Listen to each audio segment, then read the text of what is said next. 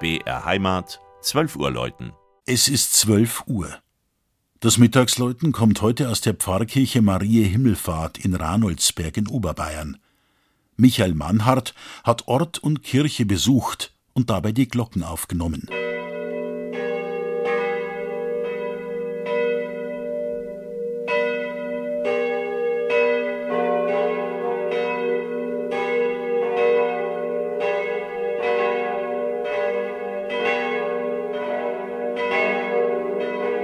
Ranoldsberg, voriges Jahr 900 Jahre alt geworden, ist ein Dorf in einer vom bäuerlichen Fleiß geprägten Landschaft mit Äckern, Wiesen und kleinen Wäldern.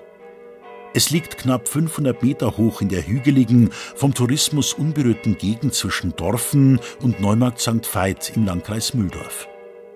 Wer das Glück hat, an einem föhnigen Tag anzukommen, wird die Fahrt über die Anhöhen genießen und überrascht sein, wie nah die Alpen heranrücken können. Die weithin sichtbare Wallfahrtskirche zu Marie Himmelfahrt prägt die Örtlichkeit. In einer Urkunde vom 1. März 1383 wird sie zum ersten Mal genannt als unserer Fran in Reynoldsperg vom spätgotischen Bau des 15. Jahrhunderts und seinen Vorgängern gibt es keine Nachrichten.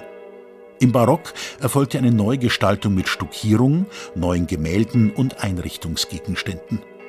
Der Turm erhielt einen schönen Rokoko-Abschluss.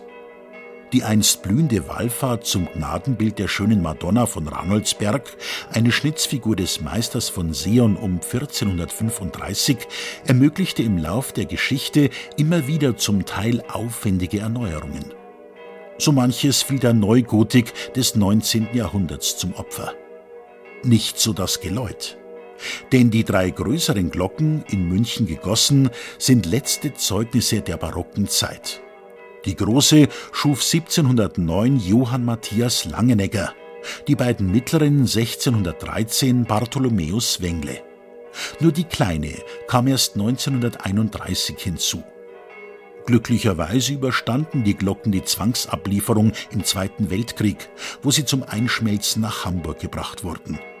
Von dort kehrten sie nach dem Krieg zurück an ihren angestammten Platz, wo sie noch heute die vertrauten Glockentöne Dis, Fis, Gis und H hinaus in Dorf und Flur schicken.